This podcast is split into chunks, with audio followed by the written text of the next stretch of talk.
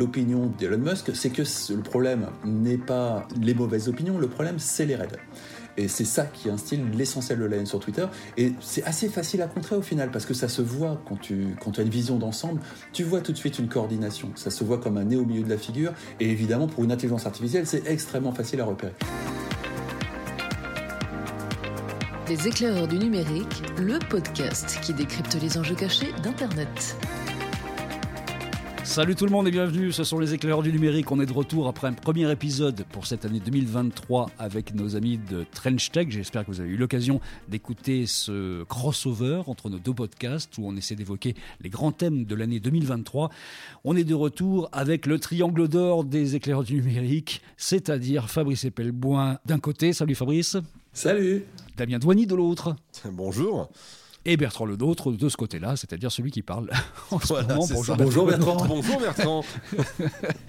Alors on va essayer de parler de choses qui nous intéressent particulièrement en ce moment parce que le sujet nous semble fort. C'est Fabrice qui vraiment a poussé, et il a eu raison pour qu'on parle de ce sujet-là. La question qu'on se pose aujourd'hui, c'est comment Twitter pourrait tuer les médias.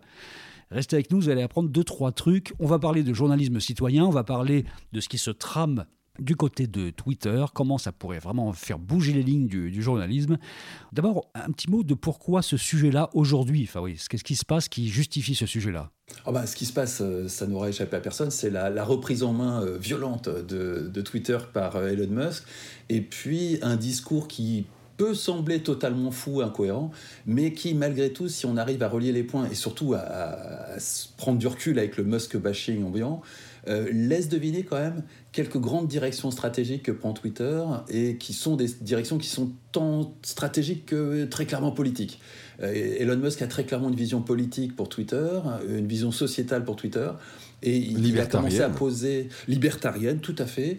Euh, et il a commencé à poser quelques euh, futures idées de, de, fonctionnalités qui laissent entrevoir la possibilité d'en faire une plateforme de journalisme citoyen collaboratif. Et, et c'est là où il y a une véritable évolution par rapport à la précédente vague qui a euh, un peu moins de 10 ans de journalisme citoyen. Là, on introduit une dimension collaborative, on introduit la possibilité de faire de la friction entre les gens et d'en faire une synthèse, ce qu'a réussi à faire brillamment Wikipédia il y a de une génération, hein, mais sur une base beaucoup plus structurée, avec la possibilité, si ça marche bien sûr, d'aboutir à quelque chose qui soit une alternative au traitement de l'actualité par la presse. Et de l'actualité, hein, pas, de, dossier de fond quoi que ce soit.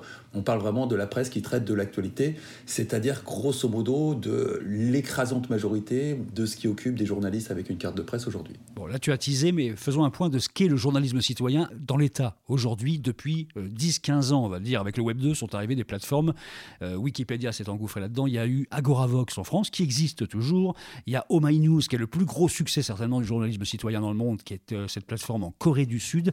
Et c'est la Corée du Sud qui semble la mieux en termes d'exemple, non? De très loin, de très très loin. Juste pour rappeler quand même les dates, hein, euh, vas-y, vas-y. Si vous me permettez 30 secondes, je vais faire un peu mon, mon Pierre Charnia de, de, du numérique, euh, puisque euh, Oh My News c'est 2000 quand même, Agoravox qui à, l'époque, hein, rappelons-nous, avait été créé notamment avec le soutien de Joël de Roné, et eh oui Joël de Roné, le, célèbre prospectiviste, on était en, en 2005, et, et, effectivement pas mal d'autres choses qui s'étaient mis autour de ça, mais il y avait une grosse grosse promesse de, du, du, du journalisme citoyen, et puis il y a juste un dernier truc, on y reviendra, c'est qu'en fait Twitter a toujours joué un rôle dans le, journalisme citoyen, puisque on s'en rappelle peut-être, mais euh, en 2009, le 15 janvier, je crois de mémoire, euh, vous aviez un avion, un Airbus qui a atterri dans l'Hudson à côté de New York, et la première photo qui a été publiée euh, avant les médias de ce crash, eh bien, c'était quelqu'un qui a été secouru sur un des bateaux, un des, passagers qui a été secouru sur un des bateaux, des ferries qui sont venus les chercher,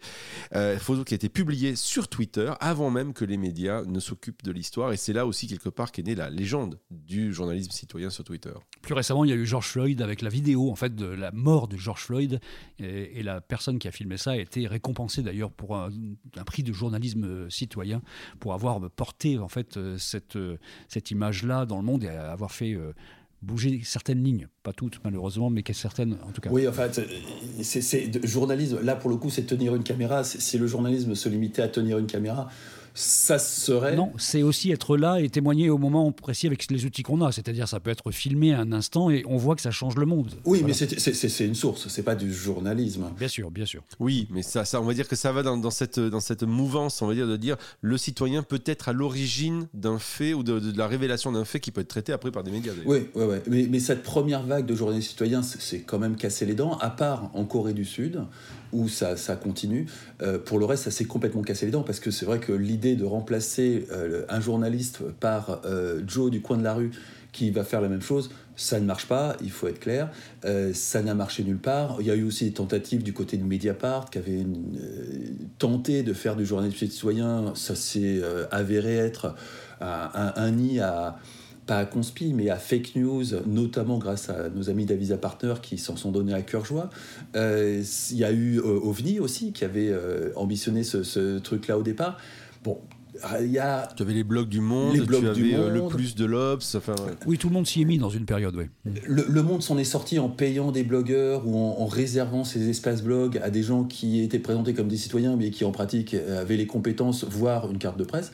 Euh, donc ça n'a absolument rien donné. Pourquoi ça a marché en Corée du Sud en deux mots? Alors, ça a marché en Corée du Sud parce que les Coréens ont au moins 10 ans d'avance sur nous. C'est aussi bête que ça. pour, mémoire, hein, la, première élection présidentielle dans une grande démocratie qui a été piratée par les réseaux sociaux, c'est la Corée en 2012. Donc ils ont, rien que sur les États-Unis, qui sont eux-mêmes très en avance sur nous, ils ont 5 ans d'avance sur les États-Unis. Euh, au tout début des années 2000, avoir une ligne à très très haut débit à la maison euh, dans le trou du cul de la Corée du Sud, j'exagère un peu, mais c'était absolument banal. Donc les usages ont suivi, la population a suivi. Ah mais non, tu, tu exagères pas, je peux te dire que moi je suis allé en Corée du Sud en 2005. Euh, puisqu'à l'époque, euh, je travaillais dans un grand centre de recherche et développement et j'avais des équipes là-bas. Euh, et à l'époque, j'ai vu effectivement ce que tu dis, puisqu'ils étaient en avance sur la 3G, parce que c'était le laboratoire de la 3G avec le Japon, et notamment sur les réseaux sociaux aussi, puisqu'à l'époque, il y avait un réseau social qui s'appelait SciWorld, qui, pour tout vous dire, j'ai ramené dans mes cartons pour essayer de le développer en France et on a réussi, mais malheureusement, c'est pas allé au bout au sens où la boîte chez qui j'avais développé l'a fermé. Mais tout ça pour dire qu'il y avait quand même 20% de la population et 50% des jeunes qui étaient dessus. Euh, donc ça donne quand même une idée de, cette propriété de cette, population à euh, s'approprier des outils technologiques et à les utiliser. Moi, j'y suis allé en 2012 pour faire un documentaire sur la 4G là-bas, qui n'était pas encore arrivé en France, et c'était hallucinant. Vous voyez les gens regarder des films dans le métro en 4G, c'était absolument incroyable. Et puis, et puis, autre chose qui a fait que la Corée du Sud a, réussi là où les autres ont échoué, c'est qu'ils ont eu également des gigantesques scandales de corruption qui ont mobilisé la totalité de la population dans la rue, euh, un peu euh, façon gilet jaune, en plus coréen, c'était beaucoup plus spectaculaire et beaucoup plus graphique. Euh, mais malgré tout, ils ont eu cette espèce de disruption de la société avec une euh, population qui se rebelle contre sa classe politique en 2012. Euh, la, présidente sud-coréenne, qui s'était fait élire grâce à une tricherie euh, sur les réseaux sociaux et avec la complicité des services de renseignement, s'est retrouvée en prison.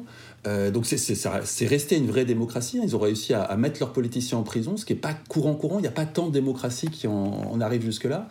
Euh, et euh, tout ça a donné une population extrêmement méfiante face à une presse qui était parfaitement complice de la corruption politique.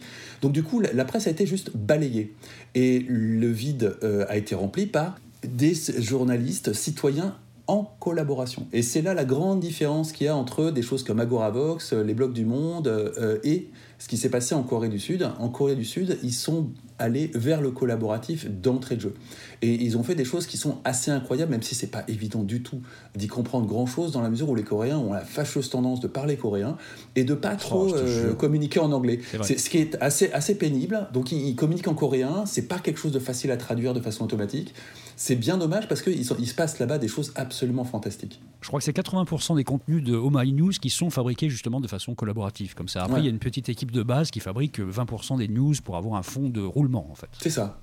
Euh, donc ça, nous ramène à la situation euh, qu'on connaît dans l'Occident, on va dire, avec finalement une situation qui ressemble beaucoup à ce qu'a connu la Corée il y, a, dix ans, une défiance totale aussi bien en France qu'aux États-Unis, euh, de la population vis-à-vis de sa classe politique, une crédibilité des médias qui est au plus bas, et, la France et les États-Unis euh, sont sur le podium des médias les moins crédibles vis-à-vis de leur population. Ça ne veut pas dire que tout est faux, hein, mais juste que quand on demande à la population... La confiance des citoyens dans, dans, les médias est très, très basse. Très très très basse. Et... en France particulièrement, oui. Oh, la, France et les États-Unis se, se, battent d'une année sur l'autre, c'est l'un qui prend le lead, mais c'est les deux pays champions du monde pour l'absence totale de confiance des populations envers leurs médias.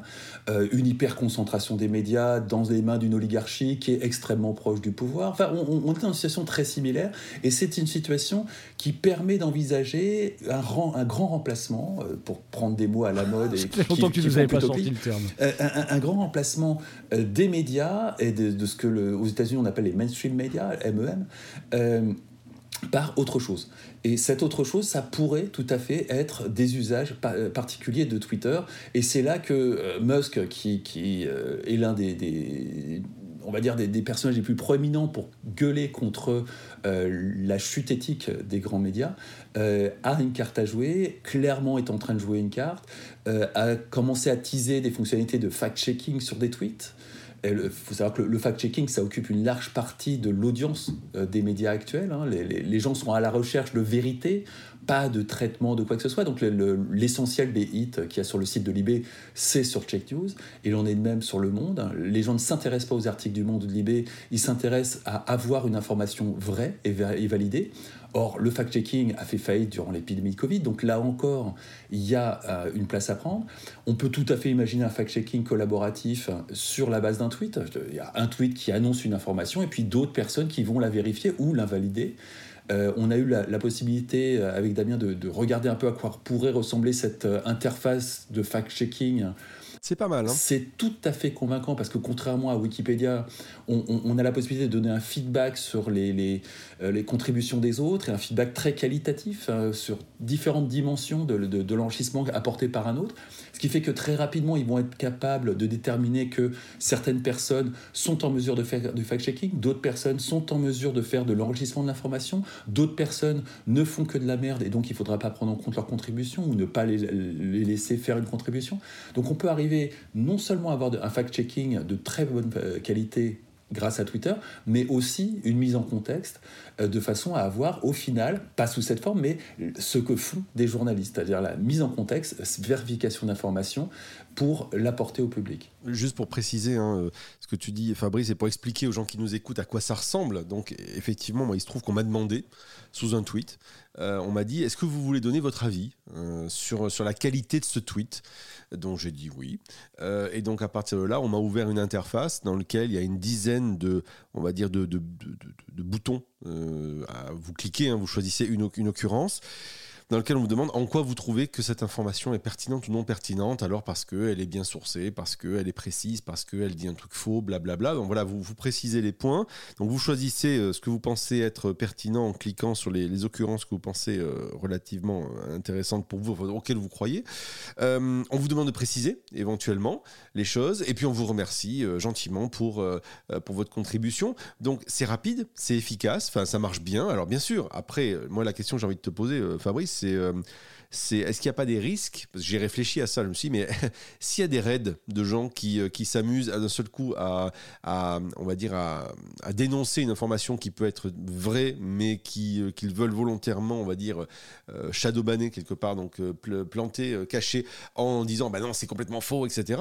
je me suis dit que ça pourrait arriver, si ce n'est que le système est assez intéressant. Ça arrivera. Ça arrivera, mais quelque part, à ce jour, je pense que le choix, il n'y a pas de hasard si des gens comme toi ou moi avons été exposés à cette interface, parce que j'imagine quand même qu'ils doivent regarder dans un algorithme derrière euh, le taux de participation, peut-être euh, l'ancienneté, le, si, on a une, si on a une coche bleue ou pas, j'en sais rien, des choses comme ça. Euh, j'ai pas les, on n'a pas les éléments là-dessus. Il est clair qu'on a été repéré comme pertinent pour la plateforme Twitter, dans quelle dimension, on ne sait pas, mais on, a très certainement été repéré. Est-ce que c'est manuel, algorithmique? Je ne sais pas. Bah, vous avez le macaron bleu déjà. On, a le macaron bleu, donc mais bon, macaron bleu, c'est pas non plus un, saut de vérité qui, est, qui, qui, valide tout ce que tu racontes. Non, mais c'est déjà une première trame de sélection. C'est les raids, euh, ça a été anticipé. Ça a été anticipé parce que c'est utilisé dans de mille façons et que alors ça n'a rien à voir avec notre sujet là, mais l'un des, des challenges de Twitter, c'est de modérer la haine.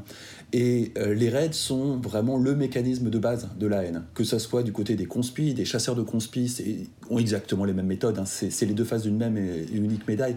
Euh, et tout ça utilise des raids. Les partis politiques utilisent des raids. Au sein des partis politiques, ça se subdivise en groupes qui chacun se raident les uns les autres. Hein. c'est un magnifique exemple de ça. Euh, et donc les raids, c'est la plaie et c'est le principal instigateur de, haine. Or, il se trouve que dans l'ancien Twitter, les raids étaient énormément utilisés par les équipes de modération pour, grosso modo, servir de rabatteurs pour des chasseurs. Euh, et ça leur permettait d'éliminer toutes les opinions politiques qui leur déplaisaient. Euh, là, on a changé de direction et l'opinion d'Elon de, Musk, c'est que le problème n'est pas les mauvaises opinions, le problème, c'est les raids. Et c'est ça qui instille l'essentiel de la sur Twitter. Et c'est assez facile à contrer au final, parce que ça se voit quand tu, as une vision d'ensemble, tu vois tout de suite une coordination. Ça se voit comme un nez au milieu de la figure. Et évidemment, pour une intelligence artificielle, c'est extrêmement facile à repérer. Et, donc, très concrètement, les mécanismes qu'il a prévus pour diminuer la capacité des raids d'être effectifs, c'est juste de les repérer et de les rendre inefficaces. Donc, il y, y, a un mécanisme qui, pour la modération, hein, pas pour l'enregistrement d'informations, qui consiste pour les comptes premium, pas certifiés, un premium, euh, de diminuer la visibilité d'une personne en bloquant la personne. Et donc typiquement, des VIP qui payent 8 dollars par mois, qui se font harceler par des trolls, bloquent le troll, et au fur et à mesure que des gens bloquent ce même troll, bah, le troll parle dans le vide, parce qu'il est totalement shadowban, et, euh, son score d'invisibilisation, ce qui est l'équivalent du shadowban, euh, va augmenter au fur et à mesure qu'il va se faire bloquer, et des gens, et on en connaît tous, hein, qui passent leur temps à cracher sur les autres, eh ben, petit à petit vont cracher en l'air euh, tout seuls dans leur coin sans déranger personne. Et ça, ça semble une excellente solution pour diminuer la haine sur Twitter. Ramener à cette problématique de raid pour, par exemple, valider une fake news ou au contraire invalider une vraie news qui dérange, euh, on, peut tout à fait imaginer les mêmes mécanismes qui font que très rapidement, ça sera totalement inefficace. Donc il y, a vraiment moyen de contrer tout ça. Fabrice, il y a une chose extrêmement importante à dire, on en discutait avant l'enregistrement de ce, podcast, c'est le changement de paradigme sur la forme de l'information en fait. On a d'un côté des médias en ligne, oui. Oh My News en fait partie euh, d'une certaine façon aussi, même si c'est du journalisme citoyen, qui sont des médias en ligne, qui font des articles avec une petite photo, un titre, un chapeau, enfin la totale, qu'on connaît par cœur depuis un siècle maintenant ou plus. Et de l'autre côté, il y aurait donc cette nouvelle forme Twitter. En quoi elle pourrait être impactante? Et pour quelle cible elle serait impactante, cette nouvelle forme? Parce qu'évidemment, ce serait plus du tout euh, un article qui serait conçu comme on construit un article traditionnel avec euh, le chapeau et compagnie. Alors, on, va quand même préciser qu'on ne construit plus les articles comme on construit les articles traditionnels. Hein. Euh, si on suit les règles de l'art, théoriquement, on distingue les faits de l'analyse des faits. Et si opinion il y a, c'est encore distingué dans une partie à part. Plus personne ne fait ça. Aujourd'hui, on a quasiment que des articles d'opinion. Il est rarissime de trouver des articles qui soient structurés de cette façon-là, même si théoriquement c'est ce qu'on est censé enseigner dans les écoles de journalisme. Je ne suis pas sûr du tout qu'on enseigne ça. Hein. C'est ce qui est censé être le cas, oui. Je ne sais pas si on enseigne honnêtement. Mais enfin, en tout cas, on ne le pratique pas. Euh, et on ne pratique plus on, ne pratique plus cette forme de journalisme depuis très longtemps. Aujourd'hui, c'est essentiellement ce qui, il y a dix ans, s'appelait du blogging. Euh, là, concrètement, Twitter ne va pas être en mesure, de façon collaborative, d'arriver à ce genre de produit un texte écrit, rédigé, introduction, chapeau, titrail, tout, ça, ça, n'est pas possible avec de l'enregistrement d'un tweet initial. Donc on va arriver vers une autre forme d'information qui donnera exactement euh, les mêmes ingrédients, hein. information de base, contextualisation, validation de l'information et éventuellement euh, ouverture vers un champ plus large qui permet à partir du contexte de le remettre dans un contexte plus large. Que doit faire un, un, journaliste, ce que devrait faire un journaliste, ce qui n'existe plus aujourd'hui hein, pour mille raisons. Oui, le classique. Quand, qui, quoi, où, comment, pourquoi, le fameux. Hein, voilà. Euh, pas que quand, qui, quoi, où, comment, pourquoi. C'est plus vaste que ça. C'est surtout une distinction très claire de typiquement l'opinion des faits. Euh, ça, tout, tout, un tas de choses qui ont disparu. Mais euh, sous la forme, qui ne sera pas un bel article rédigé en bon français, mais d'un tweet enrichi par trois bullet points, euh, plus trois liens destinés à valider l'information, enrichi d'une autre partie avec deux liens permettant de contextualiser l'information et trois lignes écrites par Ingus, le tout ayant été sélectionné entre 800 contributeurs autour du tweet, ça, ça donnera le même résultat. On aura la même qualité d'information, on n'aura pas du tout la même forme. Est-ce que euh, ça vaut le coup de sacrifier la forme auquel on est tous attachés hein, pour avoir la qualité? À mon sens, oui, parce qu'aujourd'hui, on a totalement perdu la qualité en gardant à peu près la forme. C'est, à mon sens, il va falloir faire un trade-off entre euh, la qualité et la forme la qualité sur l'information contextuelle, c'est-à-dire euh, à un moment précis, il s'est passé ça, on essaie d'expliquer pourquoi et on, essaie de, voir ce qui s'est passé, mais l'information de façon analytique sur les changements de société, où elle, où elle passe maintenant, dans un univers comme ça. Ah non, mais ça, ça, ça, c'est autre. Là, là, soyons très clairs. Hein. ce que Musk est en train de mettre sur la table, c'est quelque chose qui est adapté pour le traitement de l'actualité chaude. Pour le reste, il hein, y, aura d'autres choses. Ce qui est le cœur de Twitter. Ce qui est le cœur de Twitter et ce qui est le cœur de la presse. Euh, l'essentiel de, la presse, c'est ça. Donc ça, ça, flingue la presse quotidienne, la presse magazine qui euh, va cibler sur des articles plus froids, plus analytiques. C'est complètement différent. Alors, en, fait, en fait, pour faire très simple, effectivement, si tu prends un Society, euh, Society, presse magazine, articles long, cours, etc., ou en, ligne, par exemple, les jours, eh bien, eux, ils ne sont pas touchés par ça. En revanche, ce qui fait très clairement le cœur de, Twitter aujourd'hui, le cœur de la puissance de Twitter, c'est l'actualité chaude et la nécessité de, de gérer ou de, traiter cette actualité chaude. Ça veut dire un sacré coup de poignard pour, euh, pour euh, l'AFP par exemple. Oui, complètement complètement. C'est meurtrier pour AFP et Reuters, mais c'est meurtrier pour l'essentiel de la presse hein, qui fait du bâtonnage de AFP Reuters et qui euh, réalise l'essentiel de son audience avec ça. C'est plutôt ça, effectivement. Je dirais peut-être c'est même pas l'AFP, effectivement, qui est à la source très souvent d'articles dont on voit un copier-coller de titres, et c'est plutôt ce que vient de dire Fabrice, euh, cette presse-là qui va faire du bâtonnage. Parce que tu comprends, il faut qu'on soit euh, sur l'actu maintenant vite et qui, qui regarde même plus. Je veux dire, c'est du copier-coller avec des, des, gamins qui sortent de l'école et qui font du, copier-coller d'informations. et ça, donc on a la, presse a complètement nivelé par le bas euh, cette valeur informationnelle en partant du principe que tu, tu comprends, il faut qu'on soit les premiers sur l'histoire. Et donc quelque part, il y a effectivement un changement de valeur. Il y a un autre élément que j'aimerais ajouter, euh, si on prend un peu le, vision globale, et ce que dit Musk, si on écoute bien ce que dit Musk, quand il a lancé euh, le Twitter Blue, la vision qu'il en a de Twitter Blue, la version 2 de Twitter Blue, il a bien dit que L'idée qu'il en avait, c'était d'abord de, proposer des contenus, notamment informationnels, euh, qui n'auraient pas de paywall. Donc, euh, si vous payez 8 dollars, on peut imaginer que certains acteurs partenaires, ce qui n'est pas le cas aujourd'hui, mais certains acteurs partenaires de la presse pourraient proposer des contenus euh, sans devoir euh, dire, ben voilà, vous, euh, il vous faut payer un abonnement, etc. Donc il y a une sorte de logique premium vis-à-vis de ça. Donc ça veut peut-être dire quand même qu'il y aurait une volonté de s'arroger les, services ou de travailler avec certaines publications spécifiques. Ça, c'est un premier point.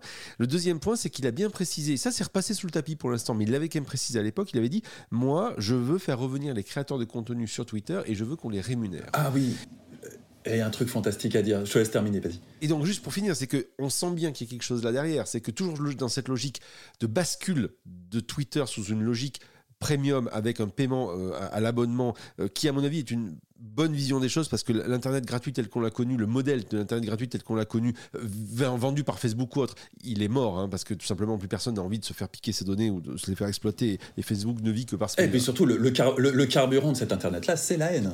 C'est le cœur du problème. Et ça voilà c'est le cœur du problème. Et donc logiquement la, machine devrait s'arrêter. Et donc comme Musk essaie de faire basculer sur une logique premium en disant pour 8 dollars vous allez en avoir pour votre argent il va y avoir quelque chose qui va certainement se passer, peut-être autour de ces créateurs de contenu au sens journalisme citoyen, euh, qui pourraient, on pourrait imaginer, parmi les meilleurs, pourquoi pas, avoir un mécanisme de, de, rétribution, lequel je ne sais pas, mais ça rentrerait quand même dans les logiques ou les éléments, les indices qu'avait posté Musk.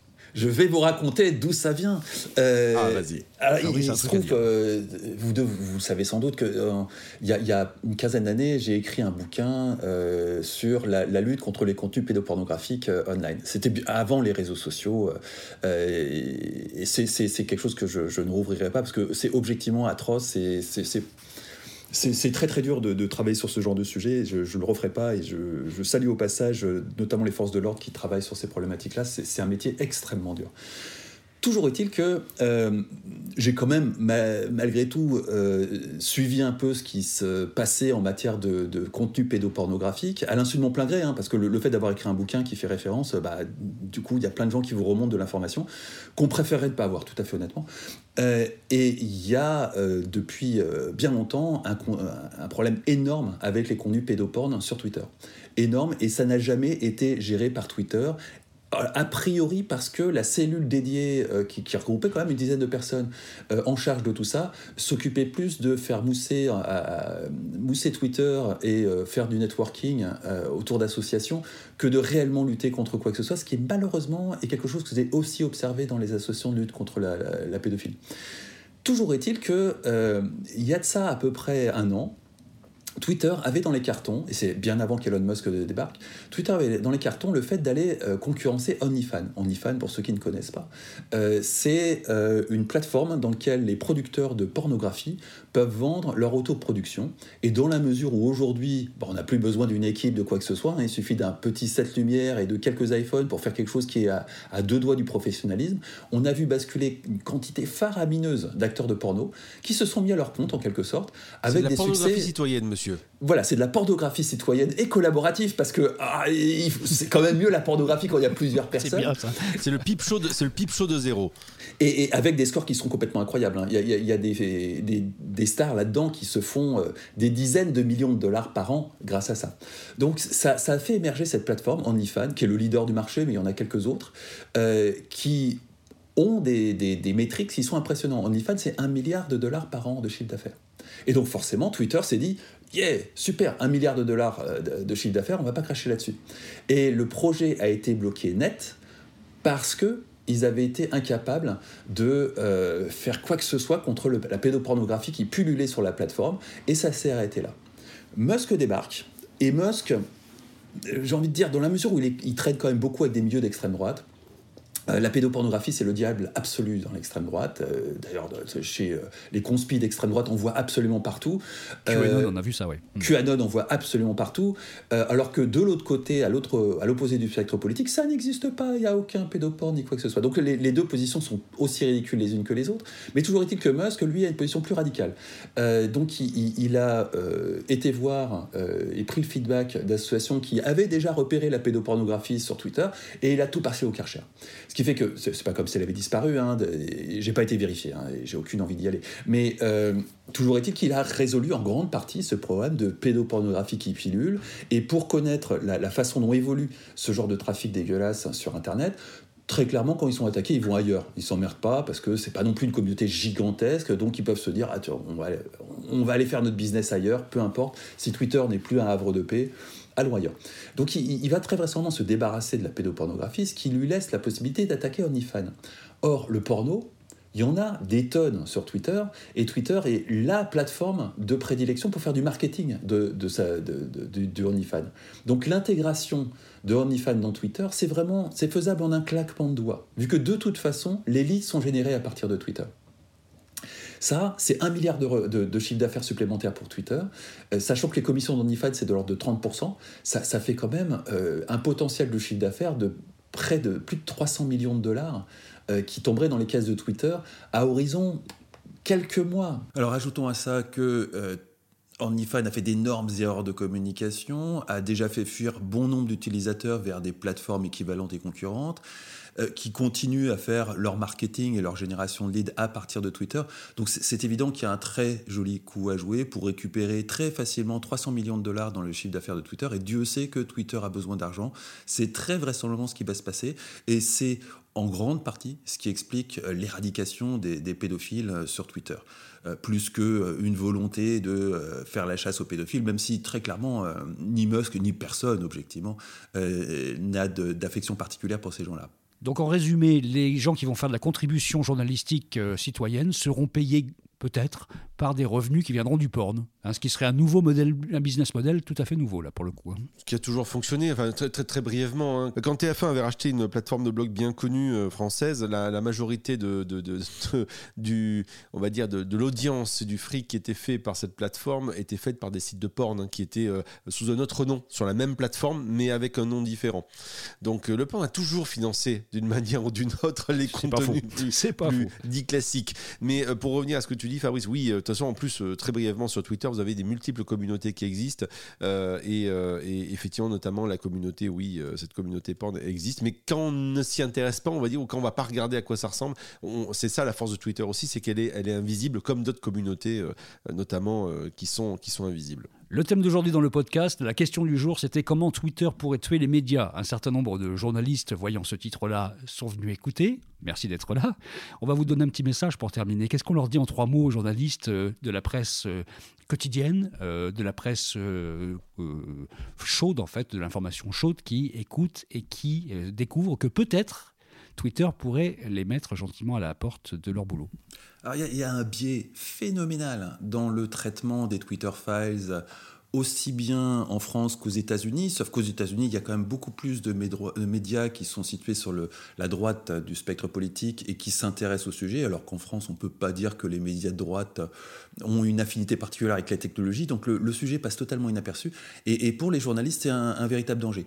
Euh, je comprends parfaitement qu'on soit euh, tenté d'ignorer tout ça, parce que c'est profondément, profondément anxiogène, mais euh, ça serait à peu près aussi idiot que d'ignorer pour les journalistes toujours, ChatGPT. ChatGPT, ça va profondément bouleverser le métier, pas que des journalistes, hein, de la creative class dans son ensemble. Et euh, ce que Twitter est en train de construire, je ne vous parle pas des révélations, hein, que ça soit gênant et qu'on les passe sous silence, c'est un fait, mais euh, qu'on ignore les évolutions technologiques et les évolutions en termes de système de modération et de travail collaboratif autour de Twitter, pour des journalistes, c'est pas raisonnable. Parce que là, très clairement, c'est une autre menace, une autre en dehors de ChatGPT, hein, qui est à mon avis la, menace principale. Mais c'est une autre menace qui arrive. C'est une menace qui va les voir se faire confronter à leurs lecteurs. C'est parfaitement délibéré comme stratégie de la part d'Elon Musk, mais il serait complètement suicidaire euh, d'y aller à l'aveugle. Parce que cette confrontation, elle aura lieu, que ça leur plaise ou pas. Et autant savoir ce qu'on va avoir en face euh, en termes fonctionnels, en termes de capacité à euh, produire de l'éditorial, en termes de capacité à faire du fact-checking, enfin, en, termes de capacité à enrichir une information. Tout ça va arriver très vite. Un indice, ça s'appelle Community Notes. Et euh, ça risque d'être extrêmement disruptif dans le monde de l'information. Donc vraiment, conseil absolu, ne prêtez attention à ce qui se passe.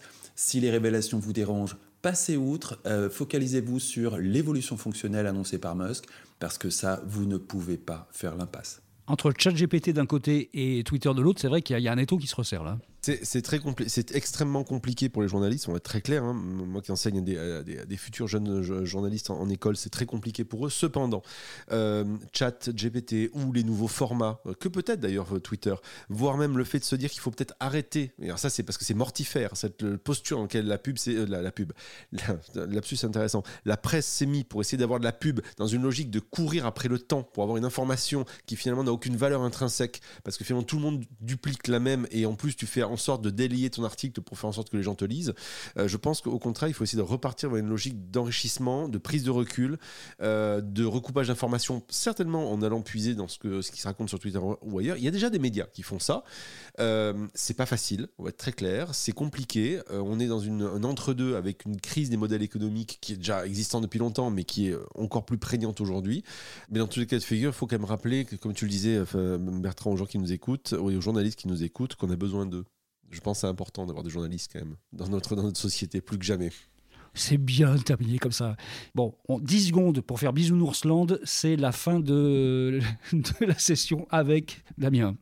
Voilà, donc vous avez adoré ce podcast, j'en suis convaincu. Vous avez, vous avez aimé euh, ce podcast, vous avez dit, oh, ils sont en forme, dites-moi, pour, pour, pour ce début d'année. Si vous avez envie de nous dire des choses, vous pouvez le dire bien sur les réseaux sociaux, à commencer par Twitter, bien entendu. Nous sommes présents euh, sur le compte des, éclaireurs et on sera tout à fait enclin à, écouter, à discuter avec vous, bien entendu. On peut, vous pouvez même nous faire venir chez vous si vous avez envie. Ben oui, on peut venir à la maison, comme on l'a déjà au Sénat ou à l'Assemblée nationale. Sinon, avant cela, euh, si d'accord ou pas d'accord, vous vous dites que c'est intéressant d'avoir un point de vue un peu dissonant, que vous avez envie de soutenir ce qu'on fait, sachant que nous, on a zéro contribution financière de qui que ce soit, on le fait vraiment pour notre plaisir, notre envie, et puis parce qu'on pense que c'est important ce qu'on est en train de faire, eh bien, vous pouvez tout simplement faire un truc tout bête, c'est vous nous mettez 5 étoiles sur les euh, plateformes de balado-diffusion, celles que vous préférez, et vous pouvez aussi mettre un petit commentaire euh, sur celle-ci, ça nous fera toujours plaisir et ça nous soutiendra. Merci par avance. C'est un métier. Merci beaucoup Damien Douany. Merci Fabrice Epelboin. Bah, à la semaine prochaine. Merci Bertrand Lenôtre. C'était le trio des éclaireurs du numérique. On se retrouve la semaine prochaine. Salut. Salut. Les éclaireurs du numérique. Un podcast de Bertrand Lenôtre, Damien Douany et Fabrice Epelboin. Vous avez aimé ce podcast? Retrouvez-nous sur leséclaireurdunumérique.fr.